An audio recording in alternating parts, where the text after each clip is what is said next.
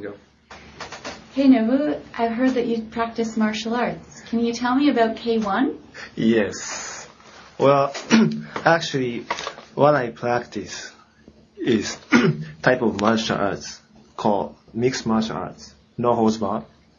Uh, mixed martial arts is mixture of uh, everything.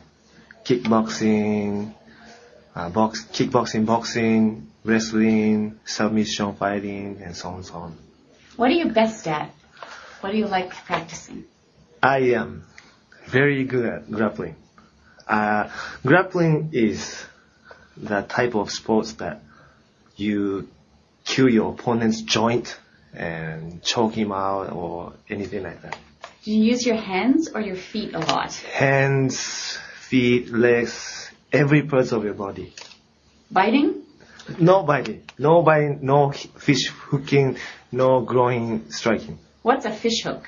Fish hook is uh, fish hook is uh, kind of illegal movement that you use two fingers, uh, point point finger and middle finger, hooking your nose or eyes like Ooh, that. Sounds dangerous. Yes, Do you ever compete?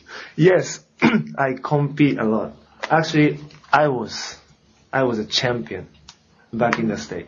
In the States? Yes, What kind of champion were you? grappling champion. Grappling champion. Yes. What did you win? Well, I, I, I enter this grappling tournament called uh, Western Grappling Tournament, and I, I won first place in 185 division, 185 pound division. All right, that's great. Thanks a lot for that. Thank you. Don't go beating anybody up now.